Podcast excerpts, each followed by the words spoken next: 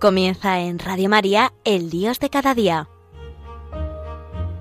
Hoy dirigido desde la Diócesis de Alcalá de Henares por el Padre Alberto Raposo.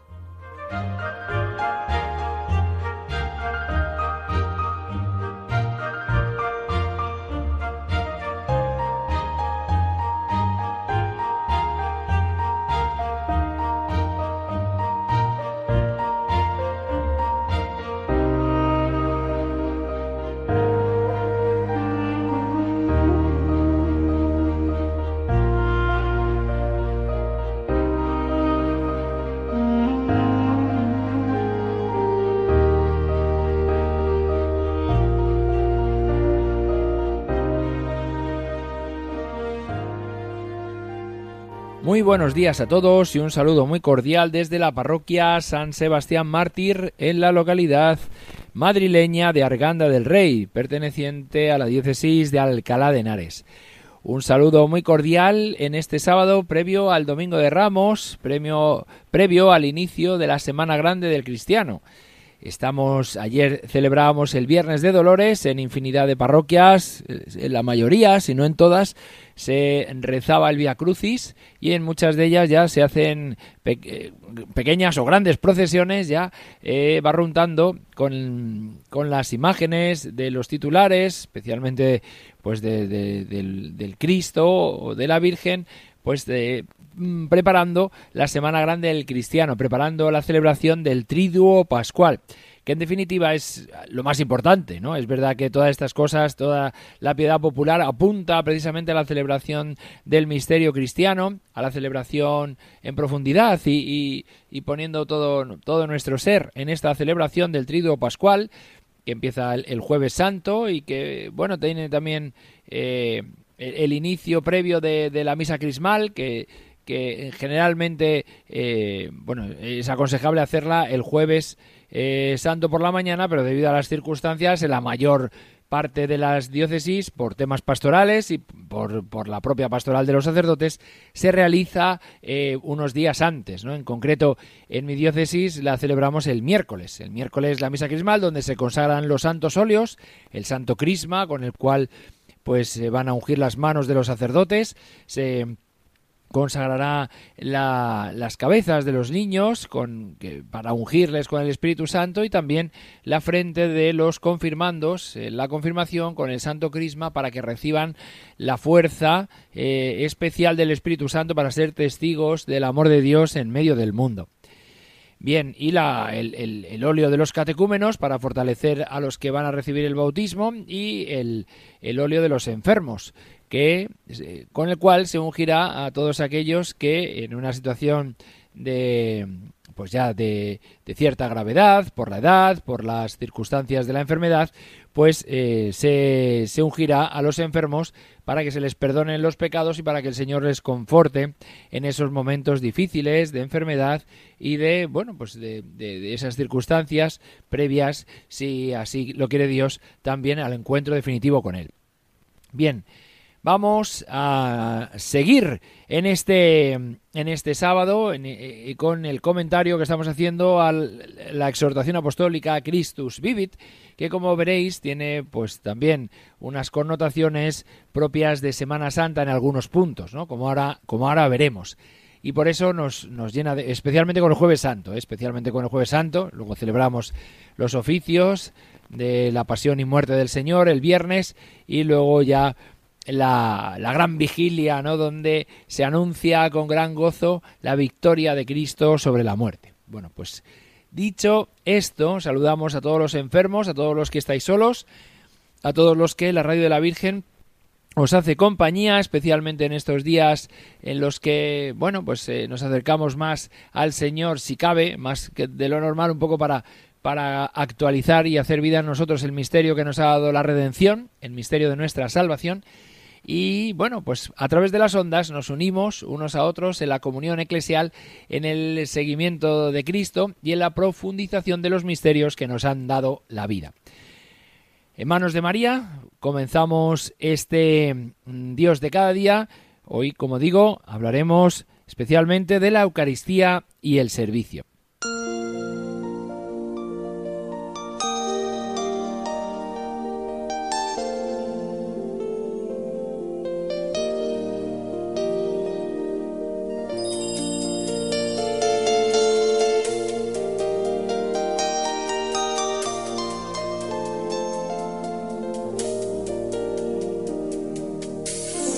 Papa Francisco en esta exhortación apostólica a los jóvenes y a todo el pueblo de Dios, en el número 173 de este documento Christus Vivit, que estamos comentando, como os decía antes, la exhortación apostólica de, que salió derivada de como conclusión del sínodo que el Papa dedicó especialmente a los jóvenes.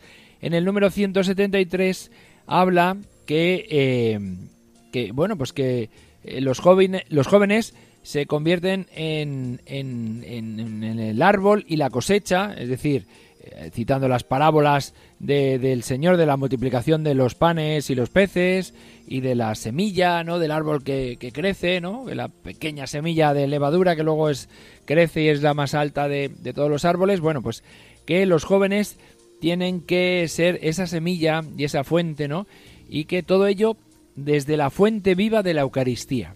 Es decir, si somos semillas, si somos un pan entregado a los hombres, eh, pues somos porque eh, bebemos de la fuente viva que es la Eucaristía. Qué importante es la Eucaristía.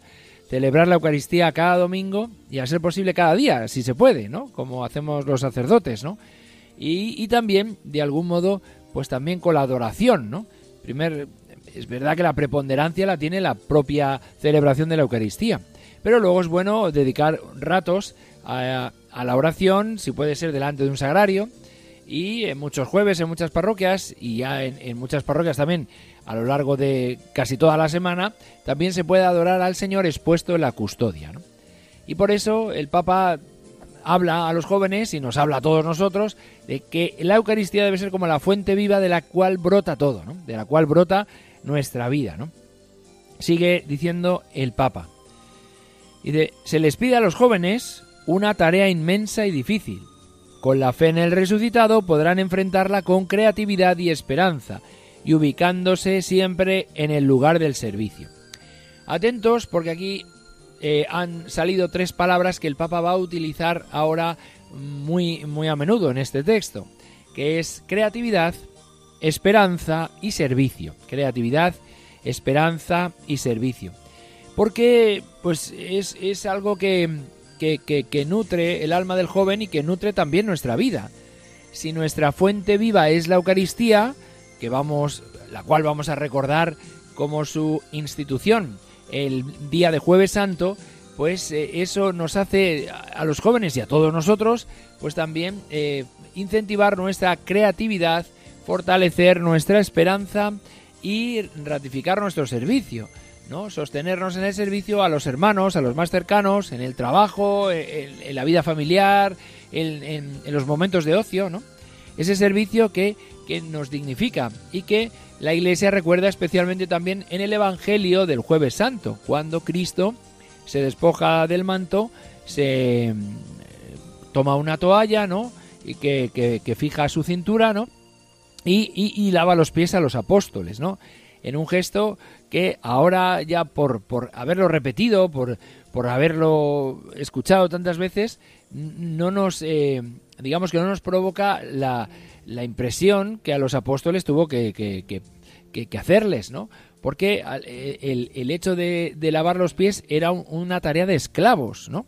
Y el Señor era el maestro, era el Mesías, ¿no?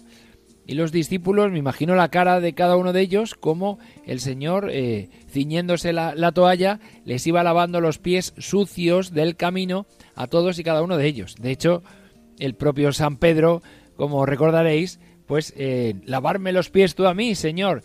No, no, no. Y, se, quiere negar, ¿no? Y, y, Cristo le corrige, el Señor le corrige y dice, mira, si no, si no te lavo los pies, no tienes nada que ver conmigo, ¿no? Y es ahí donde San Pedro, con toda su impulsividad, ¿no? No me laves los pies, sino también hasta la cabeza, ¿no? Lávame todo, ¿no? no. Dice, bueno, no. Ya el Señor pone las cosas en su justo juicio, en su justo lugar, ¿no? Y, y, bueno, para esa impulsividad de, San Pedro. Pero es verdad que el hecho de lavar los pies era una tarea eh, propia de, como digo, de esclavos, ¿no? Y el Señor además les dice, dice, bueno, si yo he hecho esto con vosotros, haced vosotros lo mismo con los demás, ¿no? Haced vosotros lo mismo también, ¿no? Yo que soy vuestro maestro, os he lavado los pies, pues eh, lavad también los pies, metafóricamente, pero si acaso incluso hasta hacerlo físicamente, ¿no? Como hacemos los sacerdotes también como un gesto después de la homilía el día de Jueves Santo, pues también a, los hermanos, ¿no? También a los hermanos, ¿no? Y, por eso, ¿no? La creatividad, ¿no? Que se le pide especialmente a los jóvenes, en ese impulso también juvenil que tienen todos ellos, la esperanza, ¿no? De saber que, que Dios está con nosotros y que como ancla firme no nos abandona. Y eh, pues el, Papa, ¿no? Quiere, quiere hacer que esto arraigue en el corazón de los jóvenes, ¿no? Dice, cita las bodas de Caná, dice, hagan lo que él les diga, ¿no? dice María a Jesús. Perdón, dice María a los sirvientes para que hagan lo que, lo que les pide Jesús, ¿no? Y dice el Papa, rematando este punto, misericordia, creatividad y esperanza hacen crecer la vida. Misericordia, es decir, el servicio, creatividad y esperanza hacen crecer la vida. Bien, y habla a, los jóvenes, les dice que tienen que ser los protagonistas del cambio, en el número 174. Y un poquito más adelante dice, sigan superando la apatía y ofreciendo una respuesta cristiana a las inquietudes sociales y políticas que se van planteando en diversas partes del mundo. ¿no? Superar la apatía para dar una respuesta cristiana a las, a las inquietudes sociales y políticas. ¿eh? Esto es muy importante. Les pido que sean constructores del futuro, que se metan en el trabajo por un mundo mejor. Queridos jóvenes, por favor, no balconeen la vida, métanse en ella, ¿no? Jesús no se quedó en el balcón, se metió. No balconeen la vida, métanse en ella con gozo, como hizo Jesús, ¿no? Es la famosa frase que, que el Papa ha dicho varias veces, entre ellas en la vigilia de la Jornada Mundial de la Juventud de Río de Janeiro, ¿no? No balconeen la vida, ¿no? Una, una expresión típicamente eh, argentina, ¿no? Pero que nos puede arrojar mucha luz, ¿no? Todas esas personas, ahora que nos acercamos a la, a la Semana Santa, ¿no? Y que alquilan balcones para ver los pasos de Semana Santa. Eh, bueno, pues si esto fuera metafóricamente nuestra vida, lo que el Papa nos estaría pidiendo es no, no, no te quedes en la en el balcón y bájate, ¿no? Y arrima el hombro, ¿no? Arrima el hombro y carga con la cruz que, Dios te ha dado y carga con la cruz de los demás y sirve a los demás con creatividad y con esperanza, ¿no? No mirando la vida y, comiendo palomitas, como decimos vulgarmente, ¿no? Dice el Papa que tienen que ser los jóvenes y nosotros también luchadores por el bien común, servidores de los pobres, protagonistas de la revolución de la caridad y del servicio, capaces de resistir las patologías del individualismo consumista y superficial. Qué importante es esto, superar el, el individualismo consumista y superficial que tanto nos atenaza a día de hoy, que tanto pues pues estamos ahí es una tentación grande, ¿no? De, de todo de todo ser humano, ¿no? El Papa en el siguiente epígrafe habla de ser misioneros valientes, misioneros valientes, ¿no? Dice, enamorados de Cristo, los jóvenes están llamados a dar testimonio del Evangelio en todas partes con su propia vida, en todas partes cita a San Alberto Hurtado, que decía, este santo chileno, ser apóstoles, es la cita de, San Alberto Hurtado, ser apóstoles no significa llevar una insignia en el ojal de la chaqueta, no significa hablar de la verdad, sino vivirla. Qué importante es esto, ¿no? No ponernos una medalla un día en la procesión, sino, eh, sino ni hablar de, de, una verdad, sino vivirla, ¿no? Hacer la vida en nuestra carne encarnarse en ella, transformarse en Cristo, dice el, Papa, dice el Papa citando a San Alberto Hurtado. Ser apóstol no es llevar una antorcha en la mano, poseer la luz, sino ser la luz. El Evangelio, más que una lección, es un ejemplo, es un ejemplo, ¿no? El mensaje convertido en vida viviente, ¿no? Qué bonito es esto, ¿no? Qué bonito es esto que, bueno, más que eh, anunciar el Evangelio, lo que tenemos que es que vivirlo y de esa manera se anuncia, ¿no? De esa manera se anuncia. Es verdad que debemos también eh, añadir la, incluir la palabra, ¿no? Como decía eh, San Pablo, ¿no? A tiempo y a destiempo, ¿no? Con su pizca de sal nuestras conversaciones, ¿no? Pero es verdad que el Evangelio en el cual puede leerse precisamente la buena noticia es, es el Evangelio si lo vivimos, ¿no? Si nuestra vida refleja precisamente aquello que predicamos, ¿no? Y eso, pues, es, es, es ¿no? Porque si no dirán, mirad, estos eh, eh, discípulos de Jesús dicen una cosa pero hacen otra, ¿no?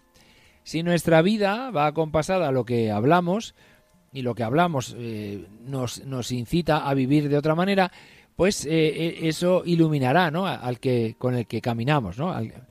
Entonces es, esta cita de San Alberto es muy muy bonita, ¿no? Dice el Papa en el número siguiente, el valor del testimonio no significa que se deba callar la palabra, que es lo que os estaba diciendo yo antes, ¿no? ¿Por qué no hablar de Jesús? ¿Por qué no contarles a los demás que Él nos da fuerzas para vivir? Que es bueno conversar con Él, que nos hacen bien meditar sus palabras. Claro, el eh, Papa dice, ojo, hay que vivirlo, pero también tenemos que comunicarlo, tenemos que verbalizarlo, tenemos que ponerle mm, eh, también la palabra, ¿no? Para que, el otro, ¿cómo va a convertirse si no ha recibido una, un mensaje de salvación, una buena noticia, ¿no? Jóvenes, no dejen que el mundo los arrastre a compartir solo las cosas malas o superficiales, ¿no?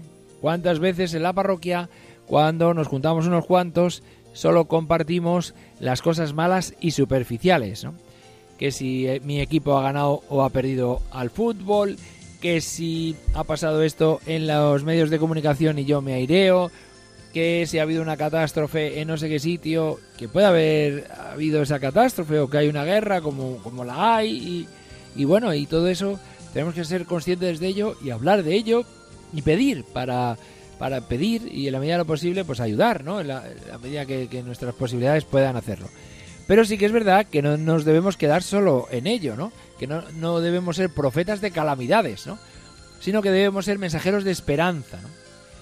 Dice el Papa, ustedes sean capaces de ir contracorriente y sepan compartir a Jesús, comuniquen la fe que Él les regaló, comuniquen la fe que Él les regaló, ¿no? Que es lo más bonito, ¿no? Compartir la fe, que es lo que nos llena de alegría, que es lo que nos llena de gozo. Dice, Ojalá puedan sentir en el corazón el mismo impulso irresistible que movía San Pablo cuando decía, ay de mí si no anuncio el Evangelio, ay de mí si no anuncio el Evangelio.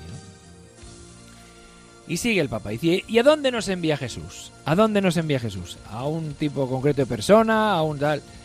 Dice, no hay fronteras, no hay límites, nos envía a todos, a todos, el Señor nos envía a todos, ¿no? Dice, el Evangelio no es para algunos, sino para todos. ¿no? El Evangelio no es para algunos, sino para todos. No es solo para los que nos parecen más cercanos, más receptivos, más acogedores. Claro que en eso así es más fácil, ¿no? Es para todos. Dice, no tenga miedo de ir y llevar a Cristo a cualquier ambiente, hasta las periferias existenciales, también a quien parece más lejano o más indiferente. El Señor busca a todos, quiere que todos sientan el calor de su misericordia y de su amor. Esto es muy bonito también citando la homilía de la Santa Misa de la Jornada Mundial de la Juventud en Río de Janeiro, el 28 de julio de 2013. Vamos, va a hacer ahora 10 años que dijo estas palabras el Papa. ¿no? Y dice, y nos invita a ir sin miedo con el anuncio misionero allí donde nos encontremos y con quien estemos, en el barrio, en el estudio, en el deporte, en las salidas con los amigos, en el voluntariado, en el trabajo. Siempre es bueno y oportuno compartir la alegría del Evangelio, ¿no? Qué lección tan grande nos da el Papa, ¿no? Qué, motivación más hermosa a anunciar la buena noticia en todos los ambientes en los que, los, en los que nos movemos, ¿no? En los que nos, nos colocamos, ¿no? Y por eso, pues el, Papa nos invita a todos a anunciar el Evangelio, ¿no? Dice el Papa, derramar luz y esperanza con nuestra valentía, frescura y entusiasmo, ¿no? Bueno, pues pidamos al Señor valentía, frescura y entusiasmo para que seamos luz y esperanza de los hombres con los que caminamos, ¿no? Para que se puedan acercar al Señor, ¿no? Para que se puedan acercar a Cristo y Él les regale, pues, la verdadera dicha, el verdadero gozo, ¿no? Dice, no cabe esperar que la misión sea fácil y cómoda. Ojo, el Papa también nos recuerda que esto no es una tarea fácil, ¿no? Ni cómoda, ¿no? Sino que esto exige, pues, un esfuerzo, que muchas veces es una cruz, muchas veces no, te escucha, el, o incluso a veces se puede burlar de uno, ¿no? O, causar indiferencia, como le pasó a San Pablo en el Areópago en, en, en, Atenas, ¿no? O, bueno, pues al Señor, ¿no? Que, que se fueron después del discurso del pan de vida bueno, esto que nos dices es duro, ¿no? ¿Quién puede quién puede escucharlo y hacerlo vida, ¿no? Y dice que muchos le abandonaron, ¿no? Hasta que el Señor le pregunta a los apóstoles, ¿también vosotros os queréis ir? Y ya San Pedro le contesta, y ojalá que tú y yo hoy le contestemos de la misma manera, Señor, ¿a quién vamos a acudir? Tú tienes palabras de vida eterna. Señor, ¿a quién vamos a acudir? Tú tienes palabras de vida eterna. Y eso es lo que nos rescata, ¿no? De nuestra miseria, de nuestra pobreza. Eso es lo que nos rescata de, de nuestra debilidad, lo que nos llena de gozo, lo que nos llena de alegría. Dice el Papa, algunos jóvenes dieron su vida con tal de no frenar su impulso misionero. Dice, los obispos de Corea, que vieron, tienen en su iglesia la experiencia de tantos jóvenes que han dado la vida por Cristo, expresaron, esperamos que podamos ser grano de trigo e instrumentos para la salvación de la humanidad, siguiendo el ejemplo de los mártires.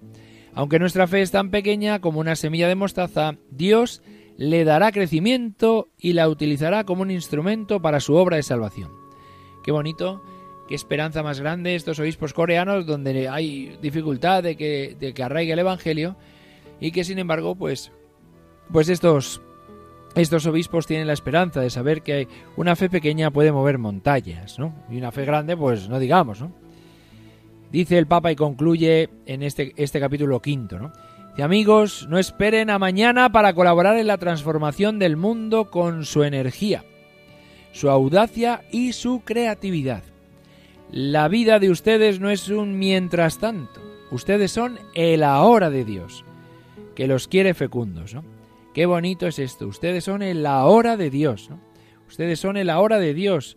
Unas palabras que dijo el Papa en la Jornada Mundial de la Juventud de Panamá en el 2019 en la misa de clausura, ¿no?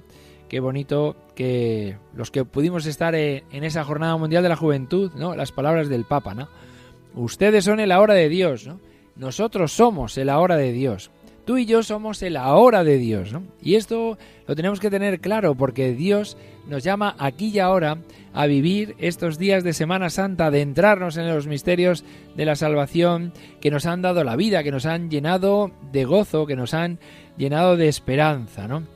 No esperen a mañana para colaborar, colaborar con la transformación del mundo con energía, audacia y creatividad. Ustedes son el ahora de Dios y Dios los quiere fecundos, ¿no? Porque es dando como se recibe. Y la mejor manera de preparar un buen futuro es vivir bien el presente con entrega y generosidad. Bueno, pues hasta aquí lo dejamos para ya para el próximo día iniciar el capítulo sexto. Les deseo a todos una feliz Semana Santa, que nos adentremos en esta Semana Santa con el corazón puesto en el corazón de Cristo, ¿no? Que se ha entregado por nosotros, para vivirlo desde el amor, ¿no? Para vivirlo desde el caer en la cuenta de qué agradecidos tenemos que estar con aquel que nos ha dado la vida, entregando su propia vida, derramando su sangre por nosotros. Que la Virgen Santísima nos ayude, interceda por nosotros y nos lleve de la mano en este camino de Semana Santa. Un saludo y mi bendición del Padre Alberto Raposo.